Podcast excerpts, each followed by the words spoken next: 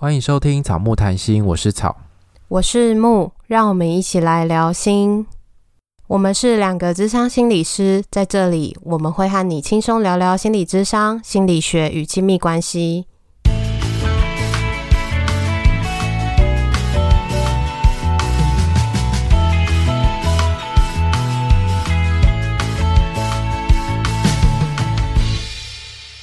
本集音乐由 OU Music 提供。今天的这集蛮特别的，我们这集是要跟一本杂志合作，这本杂志的名称叫《On 一个人生活》。我们会邀请这个杂志的企划编辑曼妮跟我们一起录今天这集的节目。我们是这本杂志第五期的一个。专栏的心理师，那我们今天要谈的主题是热爱这个主题。那曼妮有收集了一些关于读者对于热爱这个主题相关的疑问，然后我们今天会让曼妮以 Q&A 的方式来问我们，进行今天的节目。那在开始之前，我们先请曼妮帮我们介绍一下这本杂志，让我们的听众认识你们。大家好，我是。《On 一个人生活》杂志的计划编辑曼妮，然后这次很荣幸可以邀请到草木谈心做我们第五期专栏《On Feelings》的解惑心理师。那《On Feelings》呢，就是我们有在 IG 上面募集一些读者们关于热爱的问题，那邀请心理师带着我们去辨识这些问题背后的意义，然后让大家可以更了解自我，去跟自己和解。那我就直接 进入到问题的环节。那我们的第一个问题是，读者想知道说要怎么去定义热爱比较好呢？因为他会尝试一些自己有兴趣的活动，那获得成就感时就会觉得自己很喜欢这件事，但只要一失去成就感，就会开始怀疑说啊，我是不是其实没有那么喜欢这件事情？那他可能占掉我很多时间，是不是该放弃掉？那到底要先确认自己喜欢这件事情，再继续去做，还是应该要先不管其他的，继续去做之后，才会知道自己到底喜不喜欢呢？我觉得在这个过程中，大家好像会对于热爱有一个迷思，会觉得热爱应该就是一个。稳定的数值或者是稳定的程度，但我觉得在很多时候，其实我们对于一件事情的喜欢，其实它是会起起伏伏，有高有低。所以有的时候我们可能非常喜欢这件事情，可是有的时候可能遇到挫折，或者是没有什么进展，还有一些其他各式各样，例如说啊，生活上有其他更重要的事情要做的时候，这份热爱可能就会被有一些下降。但我觉得这个。波动其实是一个蛮蛮正常的历程，只是有的时候，当大家在这个迷失里面的时候，或许会觉得，当我这个热爱下降，是不是代表着我不喜欢这件事情？我觉得是不一定的，因为很多时候那份喜爱会是透过我们的情绪去知道，就是当你在这件事情里面，你有一些情绪的波动，有一些感觉，你可以知道你自己是不是喜欢这件事情。我因为我觉得看这个问题里面，好像这个读者会把热爱和成就感是绑在一起的，就是可能热爱是透过成就感来感觉到你对这件事情的喜欢。不过，我想热爱可能是一个比较大的范围。对，它，它是一个比较大的范围，所以里面还有没有可能有其他的元素？就是除了成就感以外，比如说你真的很喜欢这件事情，有兴趣，然后做出来的成品你很喜欢，或者是这件事情你做完之后你觉得很棒，别人也觉得很棒，别人会给你赞美。那这些其实透过这个过程当中，你得到的，不管是从自己内在，或者是从你外在得到的这些东西，其实都会跟你的热爱。有一点关联，所以热爱是好多好多元素可能加在一起的。所以有这个疑惑的时候，我觉得也可以去想想看，那到底是什么东西成就了你这个热爱的感觉？除了成就感以外，还有没有其他的？因为我们做一件事情的时候，不一定会一直都拥有成就感，总是会有挫败啊、失落啊，或者是停滞的时候，哦，觉得自己对啊，会觉得自己做不好的时候。像是我们做这个节目，一开始也是喜欢跟大家谈这些心理学的东西，可是。做的过程当中，我们也是会觉得很疲惫的时候，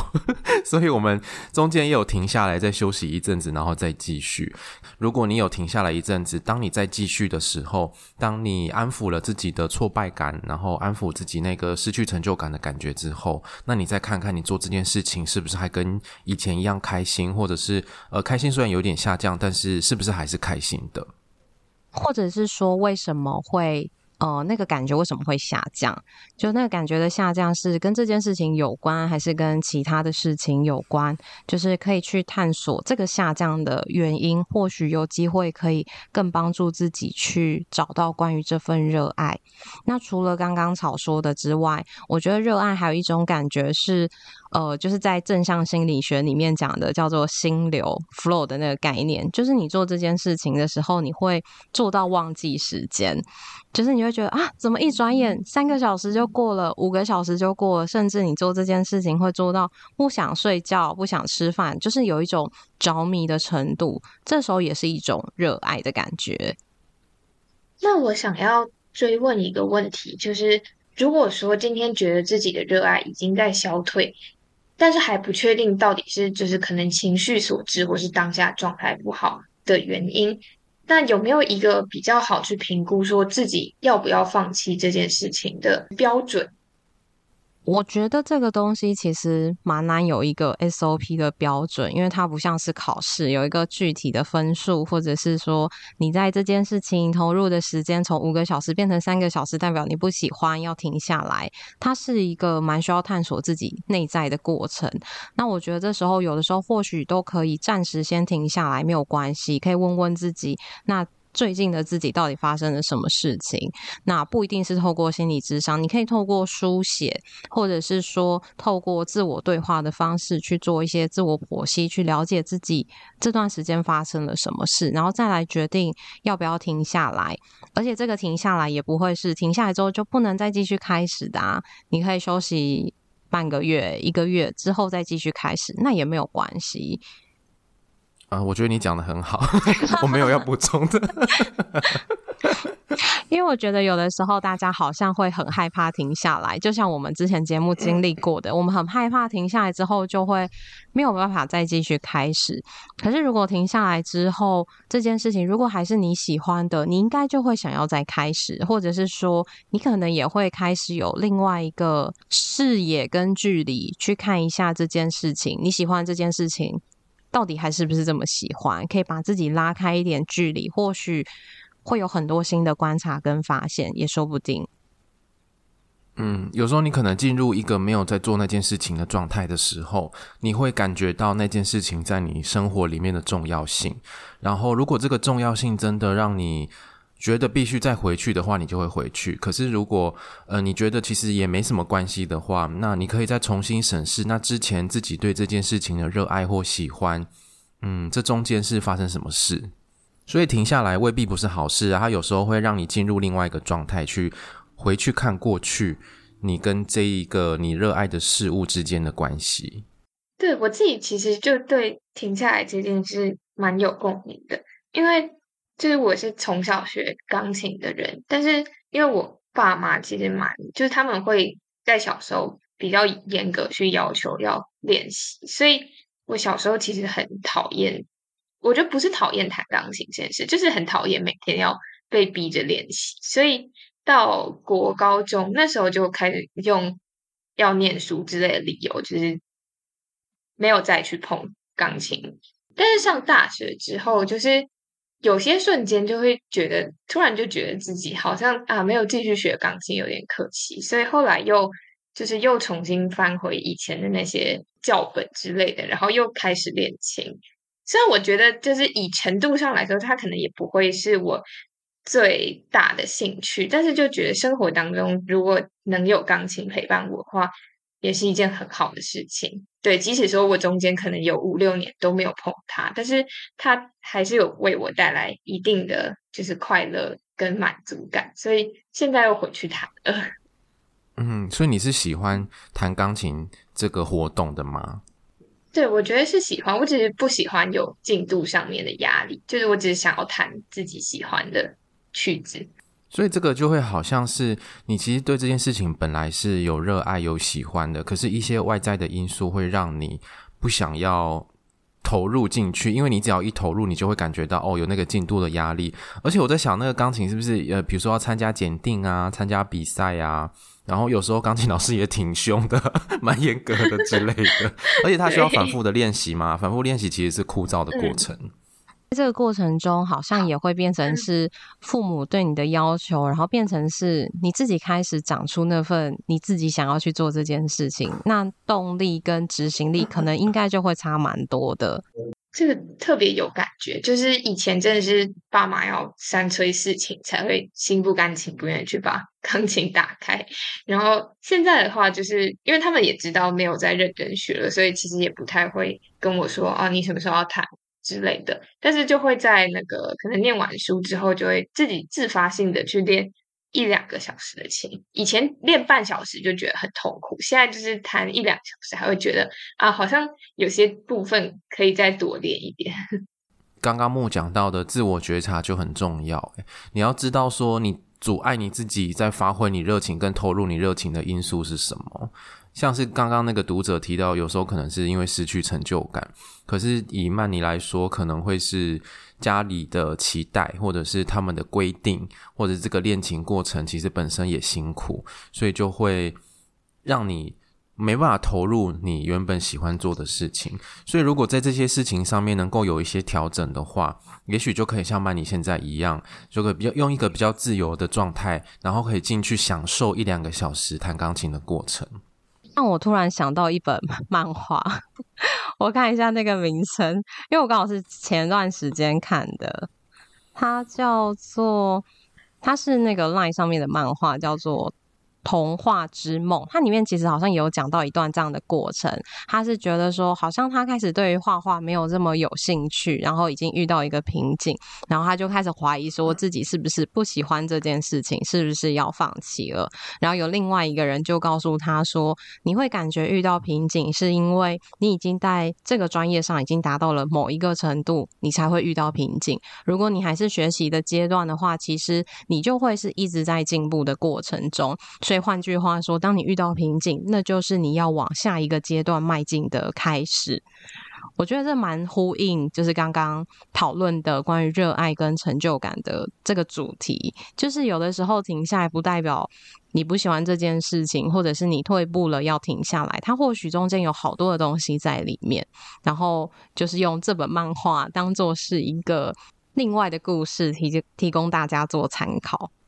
所以那个呼应一开始木说的那个热情，可能是会随着时间，随着你遇到的事情有一些变化跟波动。那这个过程中，我觉得遇到变化跟波动也都是不错的事情，因为都可以帮助我们再回头过来看，让你的热爱变得更丰富，然后你更知道这个热爱里面是什么，然后你透过这个热爱，你也更认识自己。我觉得这一集可以结束了，没有啦，已经讲完了 结论哦。好，我们可以进入下一题。下一题是我比较工作上面的问题。他说有自己喜欢的事，然后也有想要或是尝试把它发展成工作，但很多人其实就会担心说，啊，一旦把兴趣变成工作之后，你就会失去原本的热情，然后也不太知道应该要怎么开始，就是可能说心理上要做什么准备去把。兴趣变成工作呢？或者说建议怎么样开始？它可以是一个循序渐进的吗？还是应该要就是我就直接转换我整个环境呢？因为感觉这个好像会有很多背景因素的考量，诶，例如说你的存款够不够？你这个转换，或者是你在这个兴趣上，你准备的程度到哪边是可以足够变成变成你工作的那个程度吗？就是我想要请问，就是。假设说他已经有做好一些准备，就是说可能在呃物质上面就是没有什么太大的问题，就是纯粹是心态上觉得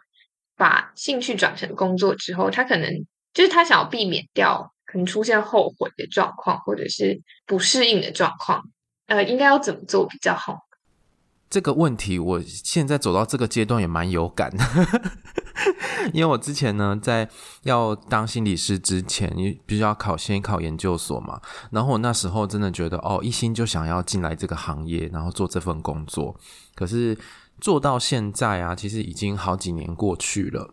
然后我觉得我也真正在做我想做的事情。可是当那个智商的量一多的时候，我又觉得很累、很烦、很不想要接案，我好想休息。然后。呃，有时候呢，就心里会想说，今天个案可不可以都请假，他们都不要来好了。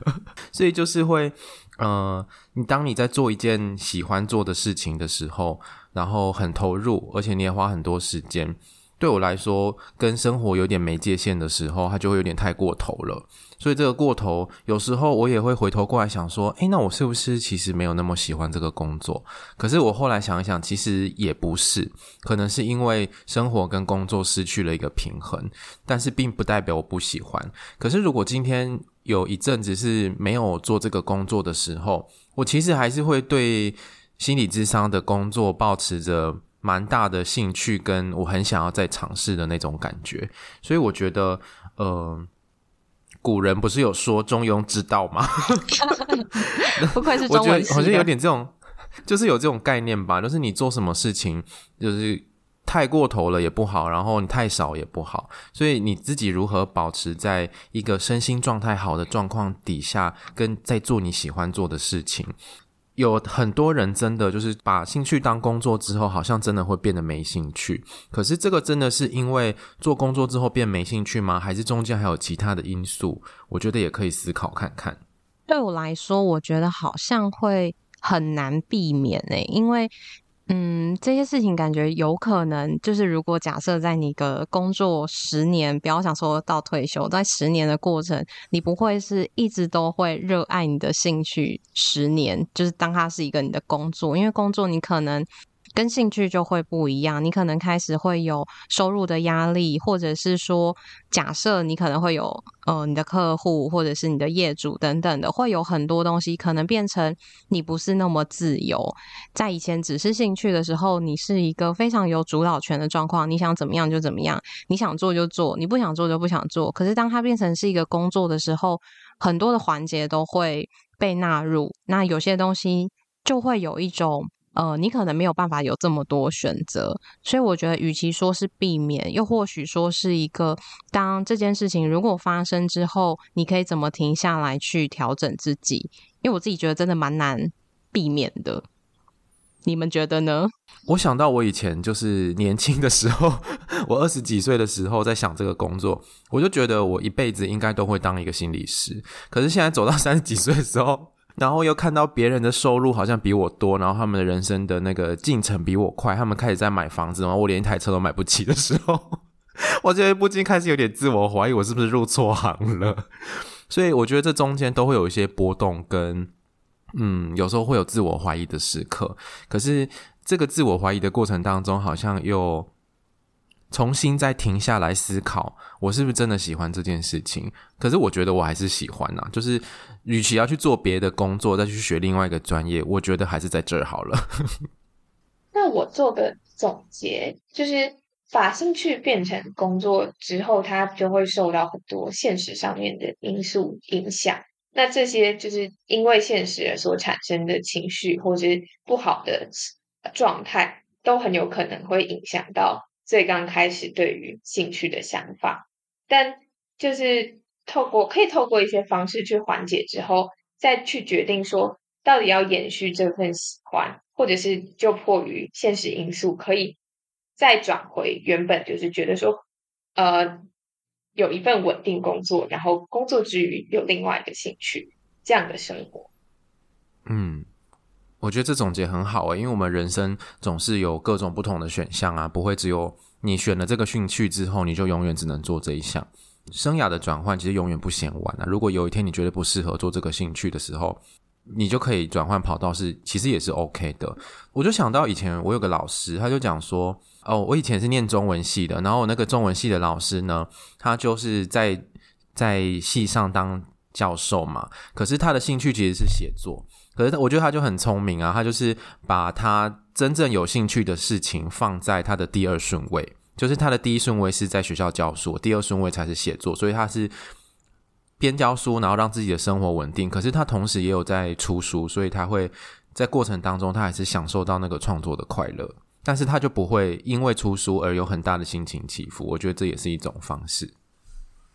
而且如果有后悔的话也，也也没有关系啊，因为不就因为有后悔，才让你知道你喜欢或者是你在意的是什么。但也真的要有一些尝试，你才会知道这个结果是怎么样。所以可能在这个过程中会有一些担心，会有一些不安，都很正常。可是可能可以尽量的帮自己做好各种准备，然后就安心，然后放心、放宽心的大胆去尝试。反正。这些尝试只要不要影响到生命安全，你还是可以好好的生活着，真的都是无伤大雅。我觉得好像不要害怕后悔这件事情也蛮重要的，因为其实大家好像还是会很担心负面情绪的产生，但是有的时候正面上，就是正面的情绪就是被这些负面情绪衬托出来的，就是当你可能有后悔的过程，才会更理解。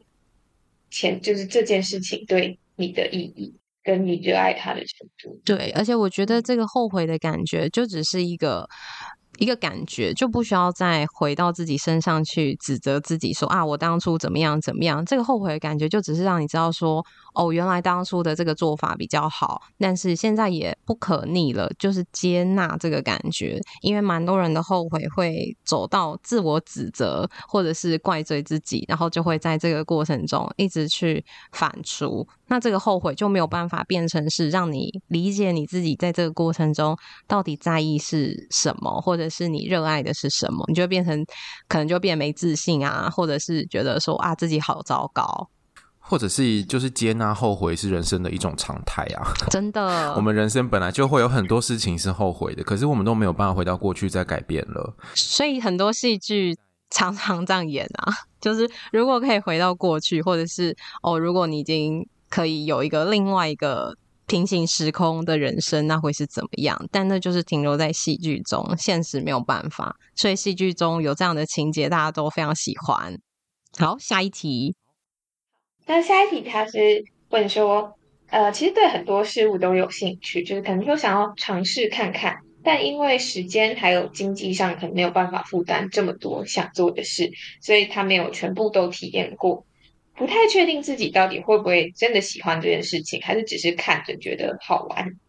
对，那目前正在做的事情，也因为没有碰到什么太大的困难，所以就觉得自己能够继续做，然后也有很有动力继续做。那这样的状态叫做可以称得上是找到热爱吗？或者是应该要怎么做才能够真正的找到自己喜欢做的事情？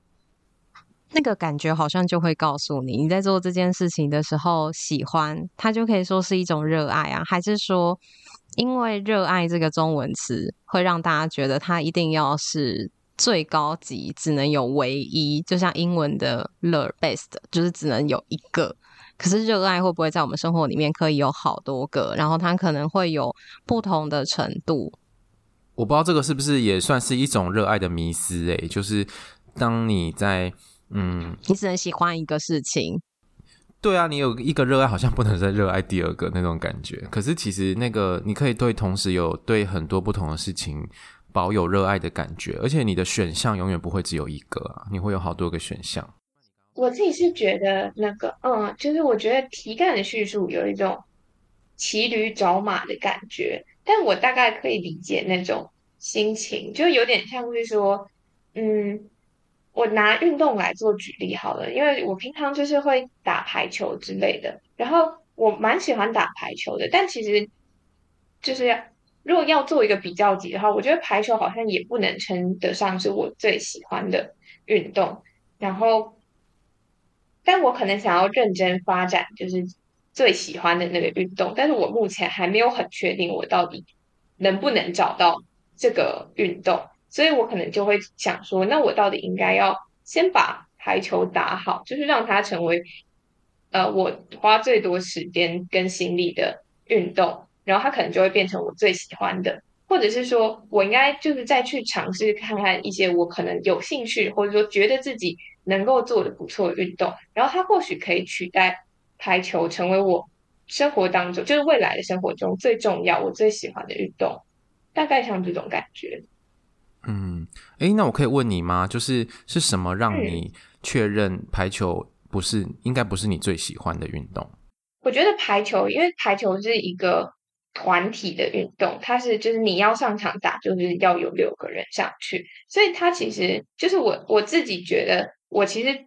比较喜欢的还是能够自己一个人完成的运动，因为就是排球场上有太多不可控因素。所以那些就是也不是说我能够靠调整自己就能去解决的，除非说我真的都能够找到就是跟我很合得来的球员们，不然好像每次在打球或者是打比赛的时候，多多少少都还是会觉得，觉得自己有时候就是没有那么喜欢 打排球，快被队员气死吗？可是也没有到气死，但就是会觉得，嗯。事情可能没有完全都照我想要，就是我预期的发展去走，对。但自己一个人打排球又更没有意思了，所以你就会还是说，就是还是会觉得说啊，就是还是要一群人一起打这样。呃，就是那个热爱的感觉，好像也会随着你，就是对于这个运动的方式可能会有一点不同。如果你是因为这样子觉得这件事情可能不是真正的热爱，我我可能会用另外一个角度去想这件事，就是。也许这件事情打排球的本身你是喜欢的，但是因为这个过程中，它排球进行的方式比较不符合你喜欢的运动进行的方式。然后这边我也会好奇，就是为什么一定要找到一件最热爱的事情？喜欢排球这件事情不能够就是停留在这边吗？因为当如果真的你做一些各式各样的事情，你真的某一刻你可能会突然意识到说：“哦，对，我真的超级喜欢这件事情。”可是好像在这个过程中，好像大家都要找到那个自己最热爱的事情，或者是说好像非得要找到那件事情不可。我我想说，我觉得原因可能会出在就是大家都想要很有效率的去。解决问题，所以就是假设说想要把兴趣这件事情发展的很好的话，就是说可能有一个标准，就好像学乐器之后可能会想要表演一首曲子一样，就是感觉上先找到一个目标，然后再去就是嗯讲制定计划可能有点过头了，但就是就。那个目标而努力，会不会兴趣就变得不是兴趣，会变成你在发展你的另外一个专业？因为兴趣不就是一个比较轻松随性，然后就是做自己喜欢做的事情，然后可以去平衡你的工作上面啊，或者你生活上面的一个压力。可是当好像要找到那个最有兴趣的事情之后，这份兴趣会不会就变成是一个压力？好像如果没有找到，那就很奇怪，或者是你这样就不好。因为你这样子讲，让我想到那个我们之前在讨论是不是有真爱存在的那一集，就是我们会觉得哦，我要找到一个最适合我的伴侣，然后那个人就是我的真爱，然后等待那个真爱出现，然后在那个还没还没有出现之前的那些都不算的那种感觉。可是对我们来说，其实那个真爱是不存在的，就是。到底怎么样定义那个人，或者你怎么知道这个人就是那个确认？你确认就是就是那个人的那个人。所以我觉得在讲热爱的事情，会不会也有点像？就是你要找到最热爱的事情。对，也许我们不一定真的找得到，或者也许那件事情不存在。但是如果你因为要寻找一个最热爱的事情，然后放弃你眼前，或者是你看不到你眼前对眼前这件事情的热爱的时候。那好像也蛮可惜的。然后我觉得以前啊，以前我们好像都会觉得要先找到自己的兴趣，先知道自己的兴趣是什么，然后再去尝试看看。可是现在越来越多的。呃，研究就告诉我们说，那个体验的过程本身也是很重要的。意意思就是说，你可能诶想象自己对这件事情有兴趣，跟你实际做之后可能是不一样的感觉。你可能做发现没有那么喜欢，或者是诶做了之后真的很喜欢，都有可能。但是重点是那个体验的过程会让你有最真实的回馈，能够让你确认你对这件事是不是真的很喜欢。所以，如果是这个读者的这个心理状态啊，他是。呃，好像没有办法全部都体验过。那也许也可以挑几个他觉得有兴趣或者是想要试试看的，再去体验跟尝试，因为体验跟尝试是最直接的回馈。而且那个也都会需要一点时间，就是有的时候你体验一次，跟你让自己体验个一年，你的感觉可能也会不一样。所以好像没有标准答案，要怎么让自己去各个地各种的兴趣都尝试，那都可以。可是好像。最重要的事情是要投入在当下，就是如果好像一直想要先找到那个最热爱的事情，好像中间会有很多很棒的感觉是会被过滤掉的，就好像带上一个滤镜，有些东西你可能会看不到。然后刚刚木讲到的那个，就是对于做兴趣的事情，因为我觉得。嗯、有时候做兴趣的事情也是会遇到困难，然后做兴有兴趣的事情也是要投入很多时间跟成本。那过程当中可能会感觉到挫败啊，或者是嗯、有有你想放弃不想做的时候，就是那各种状况都会有。所以呃，如果你对于热爱或者是兴趣的定义只有局限在你做这件事情哦，你你觉得会很顺利，或是不会有困难，会很喜欢的话，那可能会。过程当中，你也会觉得，会思考说这件事情到底是不是你的兴趣。可是做兴趣的事，不代表不会遇到这种状况。我觉得最好的例子就是我们自己做节目的过程。一开始喜欢，但是我们也是有停滞，然后又再重新开始的过程，也不会是一直都很喜欢，也会有想要停下来，然后也会有想要放弃的时候。可是不代表我们就不喜欢做节目。换下一题。下一个问题问说，在自己热爱的领域上，因为能力不足的原因，他没有办法成为顶尖。虽然说知道兴趣的重点其实不是在于说有没有赢过别人，但还是会因为努力了，可是没有办法获得相对应的成就感而感到失望或难过。不太知道要怎么去调试这样的心情。这个好像会跟第一个的那个。读者有一点像，会把兴趣跟成就感这件事情连接在一起。所以我觉得这个问题其实有两个部分，一个是前面要成为顶尖，或者是要赢过别人这件事，然后第二个部分像木讲的是无法获得相应的成就感，好像兴趣要跟成就感放在一起的感觉。所以我觉得这个读者可能某种程度上对自己有某一种失落或自责，没有办法在兴趣上有进展吗？对，没有办法做到最好，或是做到呃，可以赢过别人，或者是让自己这个成果是让自己很有成就感的。我觉得这个需要回过头来探讨的，也许不一定是热爱这件事，而是你在做很多事情的时候，是不是有可能都有类似的状态，就是觉得我一件事情要做到好，要做到完美，或者是要做到比别人好之类的。因为通常有。有个目标或者有个期许，会让自己比较有动力。那在平常就是不管有没有达到自己设定的这个目标的状况下，要怎么去鼓励自己比较好呢？就是有什么精神喊话还是什么之类的，就是可以用怎么样的算是说法，或者是去告诉自己说，即使没有完成这些，就是完成一开始所设定的目标，还是很棒。然后就是让自己比较能够。不会被自己的情绪产生的压力，就是影响到情绪。我自己觉得，或许要回到最源头，就是对你来说，什么样叫做喜欢的事情？因为喜欢的事情，如果要有一个具体的目标，那好像就不是一个很轻松、很随性、悠闲的感觉。就是今天听到的好多的热爱的事情，感觉大家在做的时候。都很喜欢，都是带有那种热忱啊，然后很轻松、很休闲的感觉。可是过了那个时间之后，好像这件事情会变成是另外一个工作，它好像变得不是一个我们对热爱的想象。因为热爱这件事情，如果以目标带着你的话，那会不会很容易就会一直在这个压力的过程？可是会不会可以试着是放在自己的感觉上面，不是想说我要达到什么样的程度，而是放在当下这个感觉。我做这件事情的时候，我喜不喜欢，或是我做这件事情的时候，我的感觉是怎么样，而不是我想要去哪里。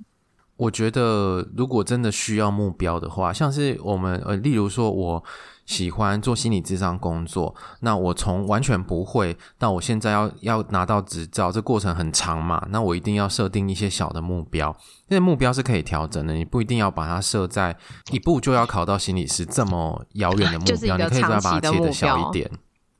对啊，你可以，你需要把它切得小一点，然后当你每次达到一个小目标的时候，你可能就会有一些成就感跑出来。然后这个读者他是说没有办法获得相应的成就感嘛？因为有时候我觉得当我们在看我们哪里没有做到的时候，就会相对有一种失落或自责的感觉。可是有时候过程其实比结果重要。你在过程当中努力了什么东西？你投入了什么？然后你在这个过程中，你虽然没有达到那结果，但是你会因为这个投入跟努力，你会获得一些其他的东西，有可能是你没有发现的，因为你的眼光全部都在看那个结果没有达成的那一个小部分。然后你也可以看看，虽然说你没有百分之百达成啊，假设你做了百分之八十，那百分之八十是什么？不要只是看到那百分之二十你没有做到的部分。接着你讲的，我觉得好像会有一个感觉，就是那个成就感，好像大家的对照会是我现在此时此刻的时间对。照未来我想要到的程度，我觉得我没有达到。但是我们两个今天在讲的，好像会是我此时此刻的状态跟过去的我相比，我多会了哪一些？就是好像那个看的时间轴会是不太一样的。因为如果是往未来去看，那大部分当然都是还没有达到啊，因为就还没有发生，你还在这个过程中。可是如果回到过去去做对照，其实你已经前进了很多。你以为就是哦，你都没有成就感，可是你可能已经从零已经到六了，只是还没有到十。我觉得对那种就是活在当下有更深的 感悟，就是他好像是某一种活在当下的，在热爱上面的讲法，也不是讲法，就是表现方法。还是说大家会对于就是环境上的？那个氛围嘛，就觉得说自己一定要找到那个热爱的事情。就有些人如果是一直在他的社群打卡，就是他都例如假设他都一直在健身，你就觉得他很热爱健身，或者是你觉得那样子看起来好像很棒，你也想要成为那个样子，有一个自己想要的做的事情，然后让别人知道你在这件事情上面是哦很厉害啊，或者是很喜欢的。或许大家都可以回到自己身上去想一想，到底。对你来说，什么样叫热爱？那这份热爱什么时候会不小心变成是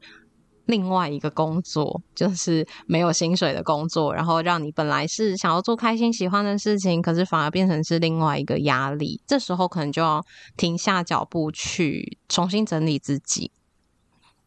我觉得跟下一个问题也很，就是可以做一个延续，就是。不管是呃觉得说生活没有找到热爱，或者是说热爱已经被其他东西影响到，变质成为一种压力，那就会出现像第五个问题问说，对生活当中的事情都提不起劲，然后每天一早醒来也不知道为什么 要继续活着。那像这样的状况，要怎么去解决比较好呢？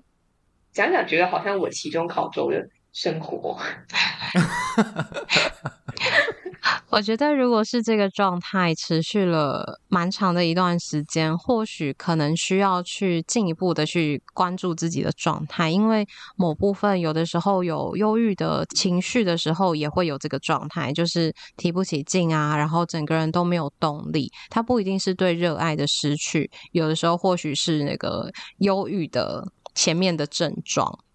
所以有这个状况，我们觉得，呃，如果你真的不知道为什么，像是曼妮可能还会知道啊，因为期中考的关系，那期中考的那种种种状态下，可能会进入这种状态啊。期中考过后，你就会好了。如果你知道的话，那你就是努力的度过那那个阶段。可是你如果这个状态持续蛮长的，然后你不知道为什么。或者是有一些因素你根本就没有办法处理，没有办法解决的话，建议可以寻求专业的协助，不管是找心理咨商啊，或是找身心科、精神科的医师做评估。这个问题既然被问出来了，就是表示你需要重视这个状态。所以如果要问我们说，哎，这个怎么解决比较好？我觉得这个没有办法 三言两语的告诉你，因为这个很多时候我们的个案到我们的呃咨商室里面来，也会常常是这种。从从这里开始的，就是他对什么事情都提不清，他不知道为什么要活着。但是这过程当中，可能要花很多时间去抽丝剥茧啊，然后跟他去讨论生活当中发生什么事情，然后怎么会走到这里的。那接下来要往前走的话，要往哪里去？这些是要做一个比较完整的评估啦。所以我觉得这这一题好像没有办法那么简单的回答。那我想要请问一个，就是这些就是可能有忧郁倾向的人们。他们有什么特定的共同点吗？或者说，就是假如说我今天想要避免自己进入到那样的状态里面，我有没有什么特别需要注意的事情？就是说，不要陷入某一种情绪上面的循环，或者是说，不要抱持着什么样的想法？我觉得一样回到我们说的事情，欸，诶，就是很多东西真的没有办法避免。就是没有，就是像我们吃营养保健品，它也不是一定就让你变健康，它只是一个提高你变健康的机会。但是，呃，要避免的话，或者是减少那个可能，就会是常常需要去关注自己的身心健康的状态。然后，很多时候，如果你常常因为某一些想法、某一些情境，有一些情绪上的波动或者是困扰，甚至呃，我们很常谈到的指标是影响到你的生活、影响到你的工作、影响到你的课业、影响到你的人际关系，这时候就会是需要进一步找相关资源来协助自己的时候。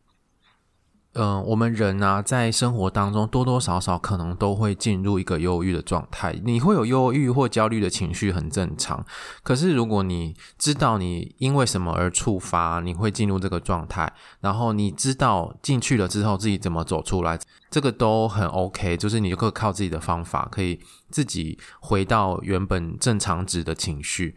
但是我觉得会比较需要注意的会是，呃，如果你这个时间真的拉得很长，然后你真的不知道怎么办，你真的走不出来的时候，会需要寻求专业的协助。觉得几周应该就算是一个指标，因为如果你几周都在这个状态里，那其实或多或少对你的生活可能也会有影响，而且那也不是一个舒服的状态。呃，因为那忧郁的情绪可能不会每天有，可是你如果一一个礼拜七天里面，可能有四五天以上都是这种状态的话，那其实也会让你蛮困扰的。忧郁的因素有非常多，然后非常的复杂，我们大概没有办法。从某一种单一的想法，或者是避免某一种事情，就可以避免忧郁的情绪。所以有时候你掉进去也不要太紧张，就是你自己能够有方法出来，或者是你可以寻求协助出来，那其实都可以度过的。对，只要不要维持太久就好了。但如果真的维持太久也没有关系，就进一步找资源帮忙自己。因为不是说你有忧郁情绪，然后持续了几个月就代表你有忧郁症。因为其实有很多很多因素在里面。但我觉得对大家来说，可能很多时候可能要先放下那个标准答案的这个感觉，因为在。人身上，在自己身上，其实很多时候没有一个答案，很多各种各式各样的可能。我不知道曼妮今天跟我们谈会不会有这种感觉，就是真的没有标准答案，每个人真的都不一样。然后这中间有好多的变数在里面，嗯、例如你的成长背景啊，然后你的学习专业，甚至你的价值观等等，都会让每个人的情况有一些不一样。而且我觉得刚刚曼你说的活在当下，我觉得热情也许是一个蛮当下性的感受。你会在做这件事情的过程当中的某一些瞬间，你感觉到哦，你真的好喜欢，你真的好投入，好享受，或是进入那种心流的状态的感觉。我觉得那个是很当下性的。所以，嗯，怎么样回到那一些你正在做这些事情的当下去感受你在做这件事情你自己内在的状态？那都会比要赢过谁啊，要成为顶尖呐，然后还有那些外在的东西，对你来说也许比较重要吧。我觉得今天的就是这几个问题还有回答的部分，都让我对